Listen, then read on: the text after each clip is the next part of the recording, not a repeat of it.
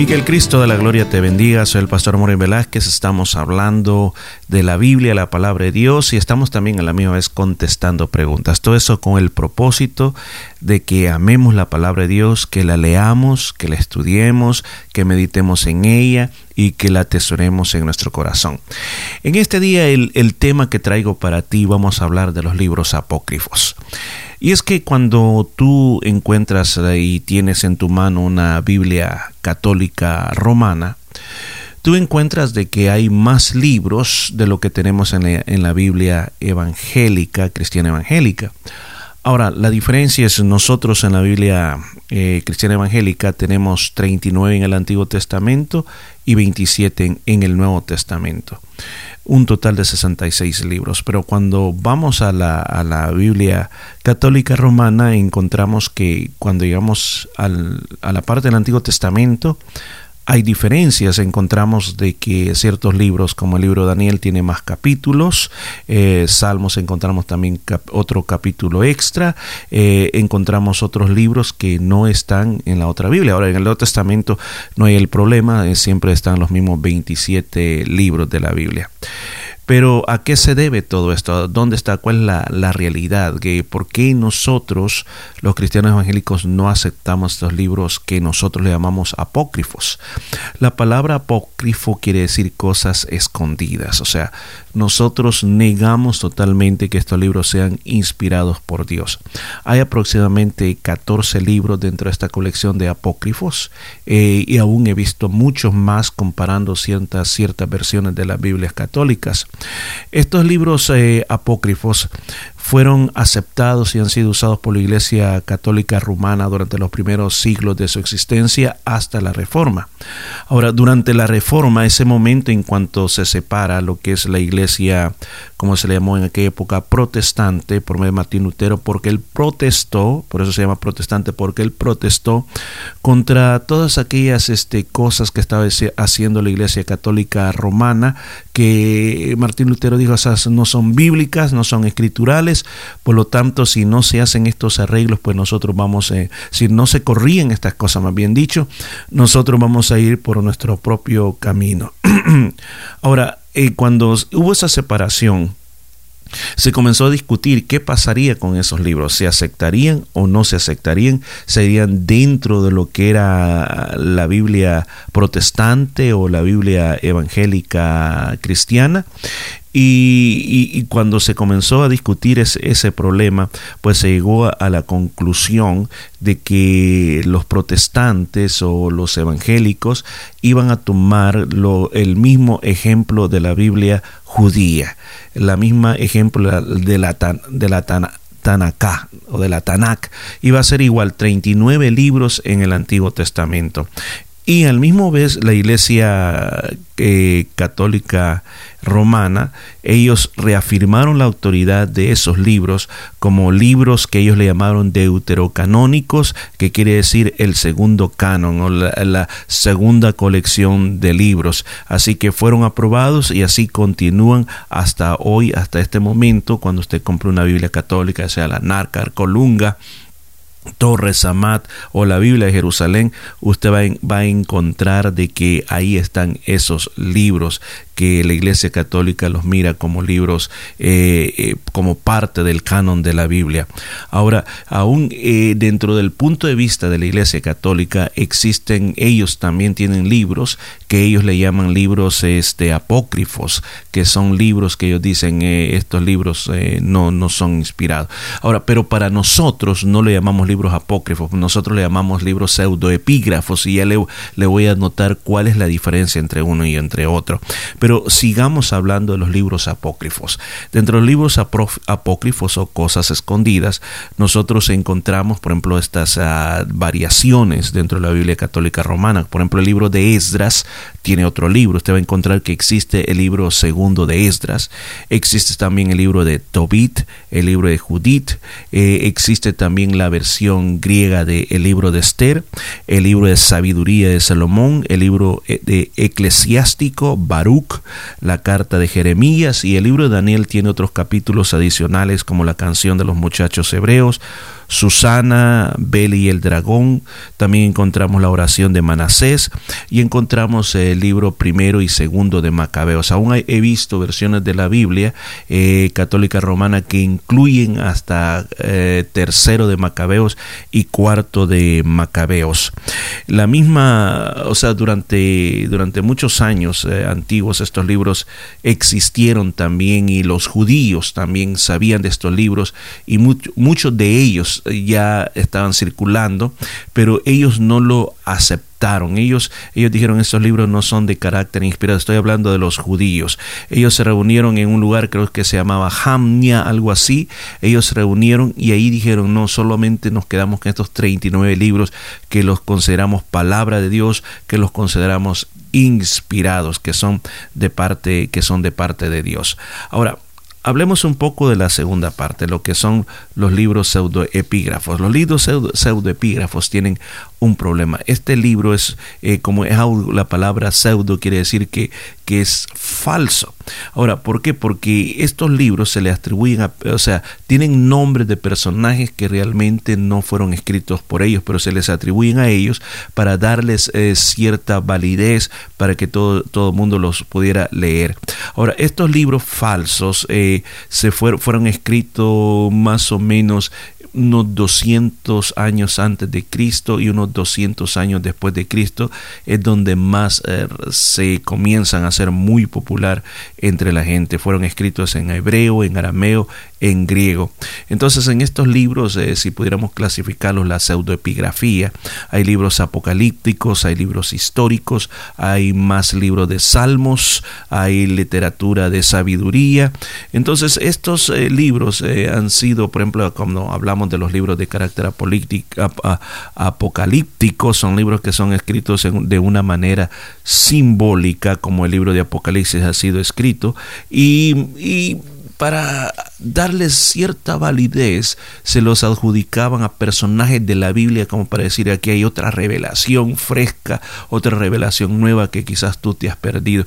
Entonces, y por eso mucha gente caía en el error de aceptarlos como verdaderos y aún más recuerde que en esa época, en los, en los primeros eh, 100 años de la iglesia cristiana, el Nuevo Testamento estaba tomando forma y también nuestros primeros eh, hermanos de la, de, la iglesia también tuvieron que sentarse y discutir cuáles eran los libros que realmente ellos iban a aceptar como el canon del Nuevo Testamento. Y hubo un concilio donde aceptó, rechazó muchos libros porque su verificación no era una verdadera eran libros que el contenido era muy, muy interesante, muy hermoso, pero no entraban dentro de lo que era la, palabra de Dios, lo que se enseñaba la doctrina como unidad.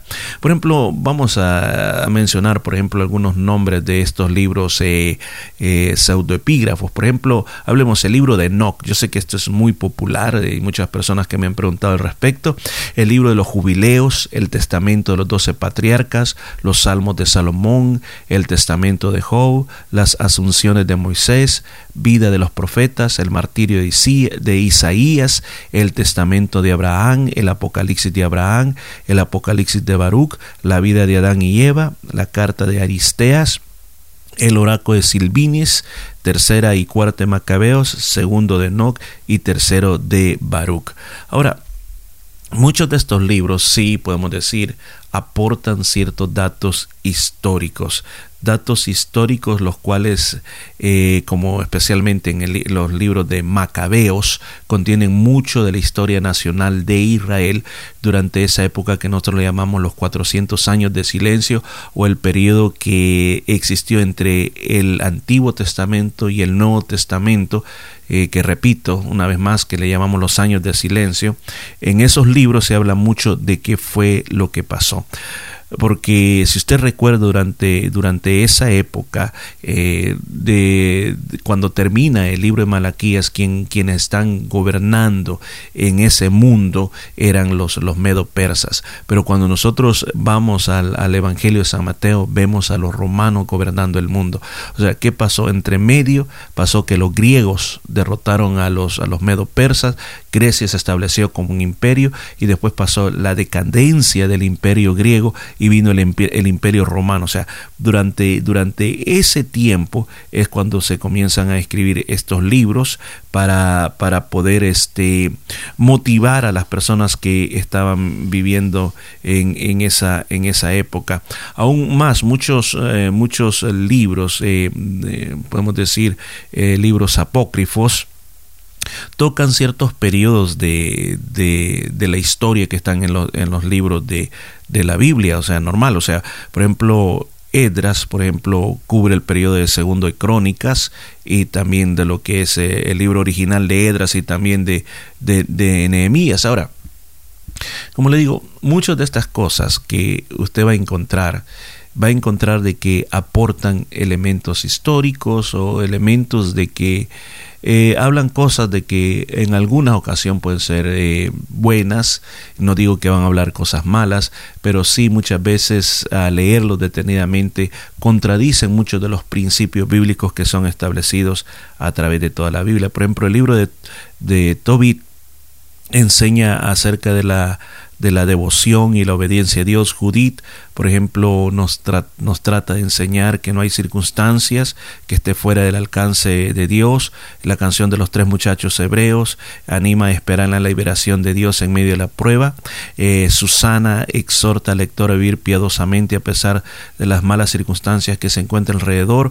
Bele y el dragón muestra cómo desafiar al diablo. Los libros de sabiduría eh, de Salomón eh, fue dicho para que, o fue escrito para que los judíos pudieran mantenerse fiel a Dios en medio de culturas que eran paganas y no tomaran, por ejemplo, en el caso específico, la vida de los egipcios eh, en la época que, que, ellos estaban viviendo en otros lados. El libro eclesiástico es una tradición oral para que enseñar a los jóvenes a vivir piadosamente. Esto podemos decir que son los libros más considerados o más importantes de los libros apócrifos. Ahora, 12 razones, que quiero hablarle 12 razones por las cuales estos libros apócrifos no son aceptados como inspirados. La primera de ellas era porque primero no fueron escritos por los profetas que nosotros conocemos en la Biblia. Además, segundo, segunda cosa, los judíos, el mismo pueblo de Israel, no los reconoció como inspirados o como parte de la escritura, no fueron reconocidos o mencionados por Cristo alguna vez, ni por los apóstoles los ocuparon como referencia. Otra cosa, otra razón. El último profeta del Antiguo Testamento, que fue Malaquías, dijo que el próximo mensajero que vendría y prepararía el camino del Señor sería aquel que dijo la voz que clama en el desierto. Y la voz que clama en el desierto fue Juan el Bautista. O sea, no dice, no nos está refiriendo que iba a haber entre medio otros profetas. No, el tiempo que vivió el pueblo de Israel después del libro de Malaquía fue en unos tiempos muy difíciles, muy difíciles. Hubo mucha eh, inestabilidad política, ah, militar, eh, eh, estaban viviendo guerras, estaban tratando de ser destruidos. no hubo un tiempo para mensajeros que trajeran un mensaje profético, pero sí fue un tiempo para muchos héroes nacionales que inspiraron a la nación para pelear en momentos eh, difíciles de su vida.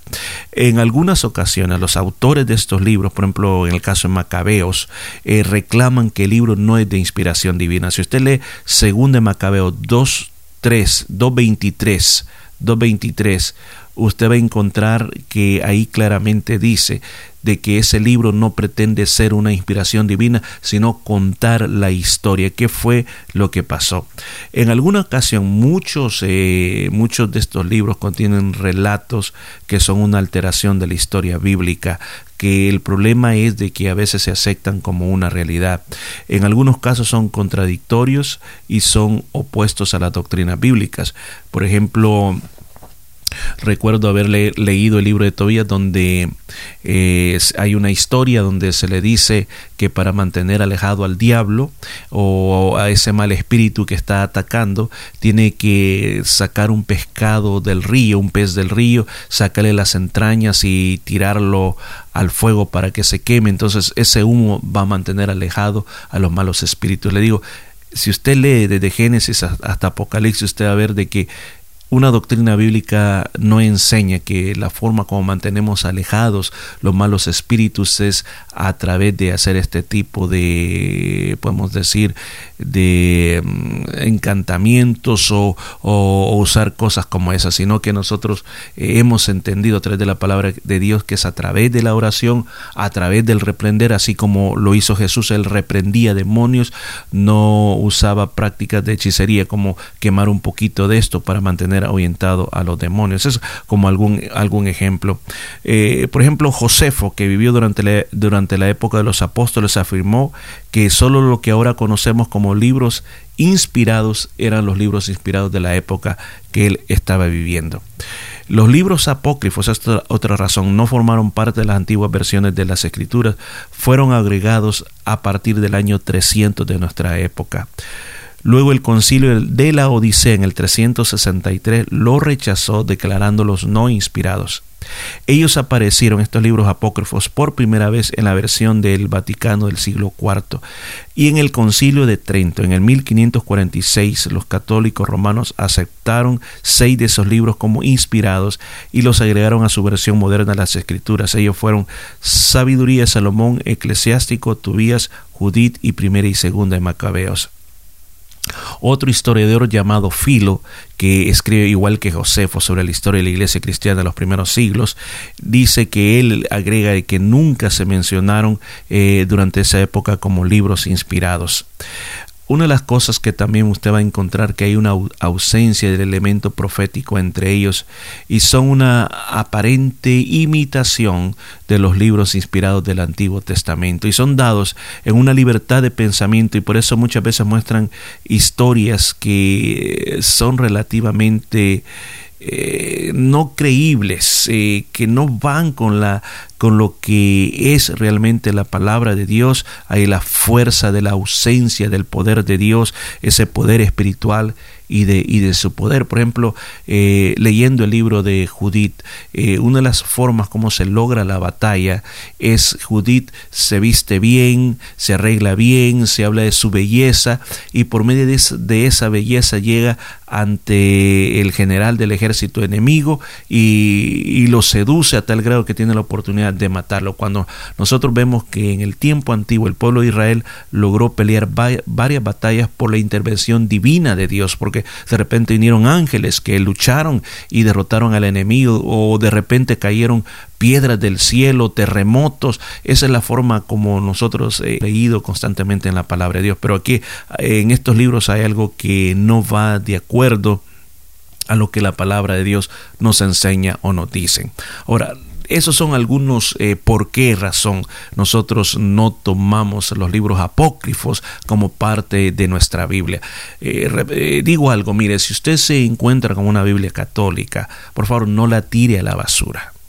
Porque es cierto que están estos libros, que nosotros no estamos de acuerdo con estos libros. Pero recuerde, ahí todavía hay 39 libros que son la palabra de Dios y 27 libros que son la palabra de Dios. O sea, hay que respetar. Y si usted puede leer, léalos y dése cuenta por usted mismo y saque sus propias conclusiones por usted mismo. Ahora, vamos a los libros pseudoepígrafos. Los libros, los libros pseudoepígrafos, los cuales eh, ya le mencioné algunos nombres de ellos, como el libro de Enoch, que es un libro muy famoso que aún más este, está siendo muy distribuido, lo encuentra usted en internet, en YouTube, personas que lo leen para que las personas puedan saber de qué se trata. Le digo, personalmente yo he leído este libro eh, un par de ocasiones y, se nota un libro muy interesante, muy interesante, ya que se está hablando del Enoque, el que fue traspuesto por Dios a la edad de 365 años, fue llevado al cielo. Pero el problema con, con el libro de Enoch es, es un libro donde se trata de demostrar de que hubo un momento en que los ángeles eh, vinieron y tuvieron relaciones sexuales con las mujeres de esta tierra y como resultado, como resultado de esas relaciones nacieron los gigantes. Por ejemplo, Goliat eh, era uno de esos descendientes de los gigantes. O sea, este libro enseña eso Y aún más en este libro se menciona muchas veces de que eh, la ciencia que nosotros tenemos ahora fue dado por todos estos ángeles que vinieron de, del cielo, que se juntaron con mujeres terrestres y ellos les comenzaron a pasar conocimientos eh, sobre las diferentes ciencias que la misma vez ellos comenzaron a pasarla entre los hombres. Ahora, una de las cosas que Dios hace a estos ángeles que se vinieron a la tierra a tener relaciones sexuales con las mujeres, Dios los llama a juicio y llama a Enoch para que Enoch sea como eh, un abogado entre medio que le hable a los ángeles, que les haga confesar cuál fue su pecado y ahí comienza la historia. Y luego también este, hay algunas profecías bíblicas sobre el futuro con respecto al pueblo de Dios.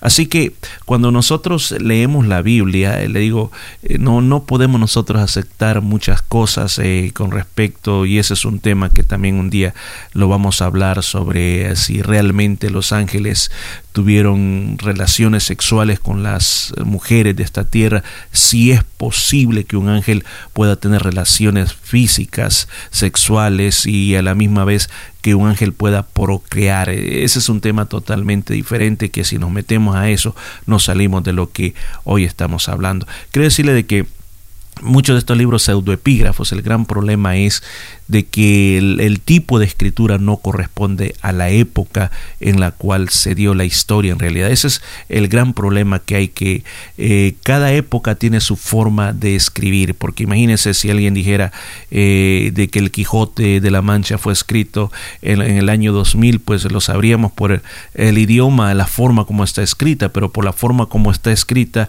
qué tipo de español se está hablando, uno se da cuenta más o menos a qué época puede corresponder ese libro. Ese es el gran problema con la pseudoepigrafía, que se atribuye a estos personajes, pero en la realidad el estilo literario no es el que corresponde. Hay muchos libros de esta, de esta época que fueron escritos en un idioma que no correspondía a la época.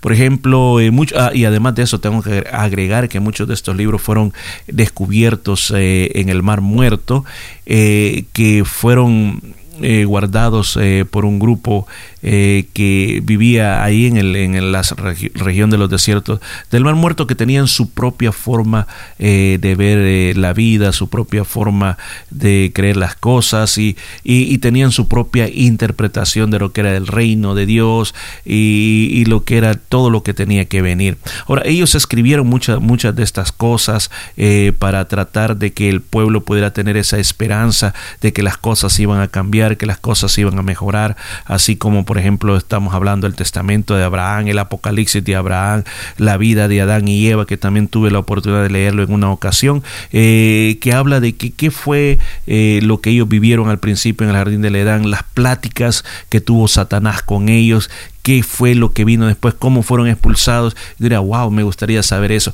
Pero la verdad las cosas de que quién lo va a saber si no solo Dios lo sabe. Y si él hubiese querido, se lo hubiera revelado a Moisés, que él fue el escritor del libro de Génesis, con muchos detalles cómo fue y, y dedicar capítulos y capítulos cómo fue la primera vida de Adán y Eva. Pero son detalles, son misterios que le pertenecen a Dios, que Dios ha preferido no revelarlos, que en su tiempo, cuando estemos allá con Él, vamos a entender qué fue lo que pasó, qué fue lo que sucedió. Aún más, este, recientemente he estado leyendo el libro de Primera y Segunda de Macabeos también y realmente eh, he sido asombrado la manera como el pueblo de Israel sufrió, cómo quisieron quitarle ese temor eh, por Dios, que quitarle que no tuvieran acceso a la palabra de Dios, eh, que se cambiaran todas las costumbres. Es algo, tan tremendo de que me, me, me, tocó el corazón desde el punto de vista histórico. Aún más en este momento en la iglesia estamos estudiando el libro de Daniel y muchas de las profecías de Daniel, eh, que Daniel solo lo dijo muchos años antes, en estos libros macabeos cuentan cómo se llevaron a cabo, cómo el famoso Antíoco Epifanes entró al templo, eh, hizo desastres en el templo, convirtió el templo en un gimnasio donde los hombres practicaban deporte desnudos. Eh, en otras palabras, él quiso cambiar la cultura judía en una cultura helenística, que, que los judíos se avergonzaran de ser judíos. Entonces, este libro de Macabeo da mucha información al respecto, pero regresemos a la pseudoepigrafía otra vez. Hablemos de la pseudoepigrafía del Nuevo Testamento. En el Nuevo Testamento hubieron mucho, mucho, mucho, mucho de, de, eso. Hay una gran cantidad, una gran variedad de libros de la pseudoepigrafía. Nosotros solo tenemos 27 libros que aceptamos en nuestra, en nuestra Biblia. Pero ¿sabía usted de que salieron un montón de evangelios. Aquí le voy a mencionar algunos de ellos. Por ejemplo, los evangelios de los ebonitas, los evangelios de los egipcios, el evangelio de Marción, el evangelio de Pedro, el evangelio de los doce apóstoles, el evangelio de Bernabé, el evangelio de Bartolomé, el protoevangelio de Santiago, el pseudo Mateo, la natividad de María, el evangelio de José el carpintero y la dormición de María. Son algunos de los nombres de los que salieron. Otro más, otro evangelio más, el evangelio de Tomás, el evangelio de la infancia y el Evangelio de Nicodemo. Estos son algunos, son hay más, pero estos son algunos de los que de los más importantes se puede decir. El problema es que están llenos solo de leyendas y fantasías. Por ejemplo, por ejemplo, el Evangelio de Tomás habla de la infancia de Jesús, donde dice que el Señor Jesús hacía pajaritos de barro, que luego les daba vida, salían volando, y como el niño Jesús hizo morir a otro niño que, que lo estaba molestando. Así que no, no tiene que ver con lo que realmente es el Señor. Hay otros libros que hablan sobre la ascensión de María, eh, que María no murió, que fue llevada al cielo y que en el cielo está eh, en un ataúd de oro, que se le está, eh, tiene, su, se tiene el cuerpo ahí como honrándole de esta manera perpetuamente. Es, es tremendo, ¿no? Eh, son cosas de que no van de acuerdo a lo que nosotros creemos en, nuestra palabra de Dios. También eh, hay también este así como hay evangelios, hay también el libro de los hechos, los hechos. Por ejemplo, habla de los hechos de Pablo, los hechos de Pedro, los hechos de Juan, los hechos de Andrés, los hechos de Nomás, de Tomás.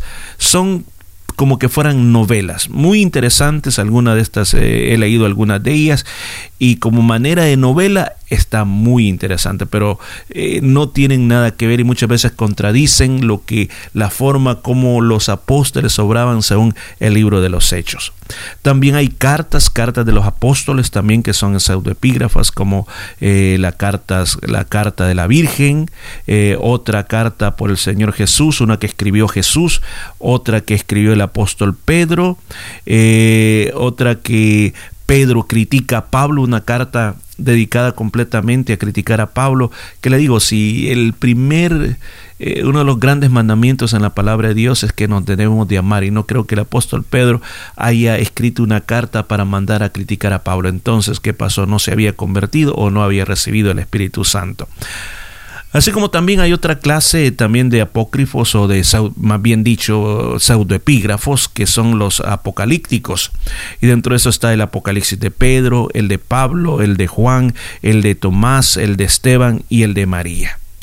Y por ejemplo, tal vez usted ha oído hablar de la famosa Divina Comedia de Dante Alighieri.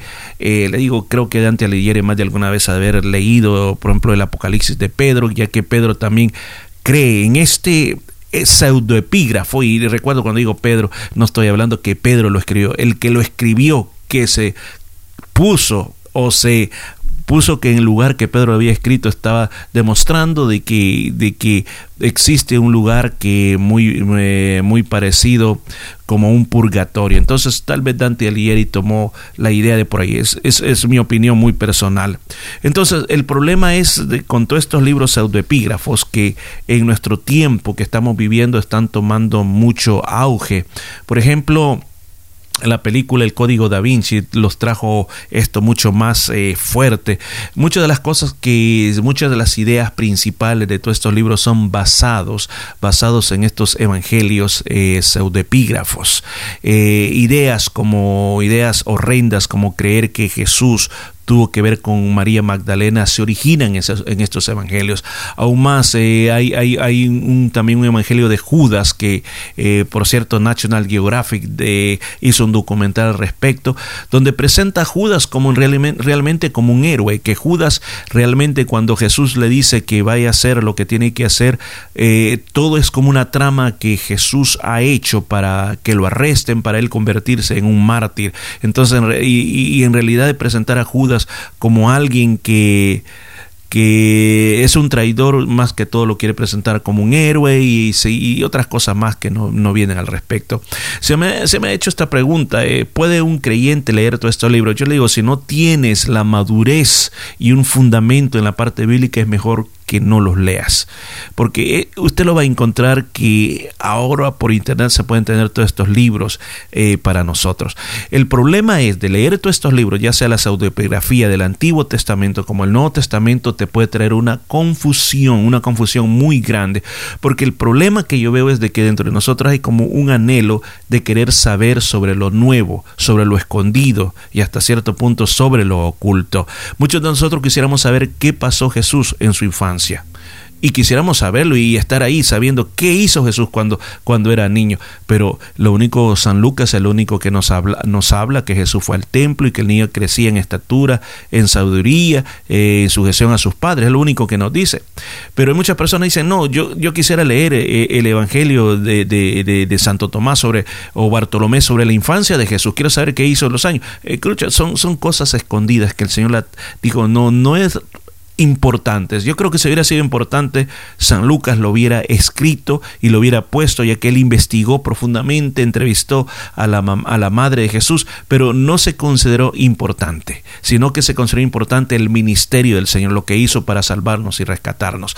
Por eso es bien importante que nosotros leamos la palabra de Dios, nos aferremos a la palabra de Dios, y aún más Pablo le recomienda a Timoteo que no se deje engañar por esas fábulas, por esos cuentos que le llaman cuentos de viejas, que le dice que confunden y traen controversia y traen un montón de cosas que al final no son edificantes. Yo te invito a que leas la palabra de Dios y que dediques tiempo a la palabra de Dios y todas estas cosas nuevas o esas cosas ocultas que muchas veces son sensacionalistas o muchos predicadores quieren hablarlas para uh, verse diferente en lo que están hablando, pero al final nos van a confundir.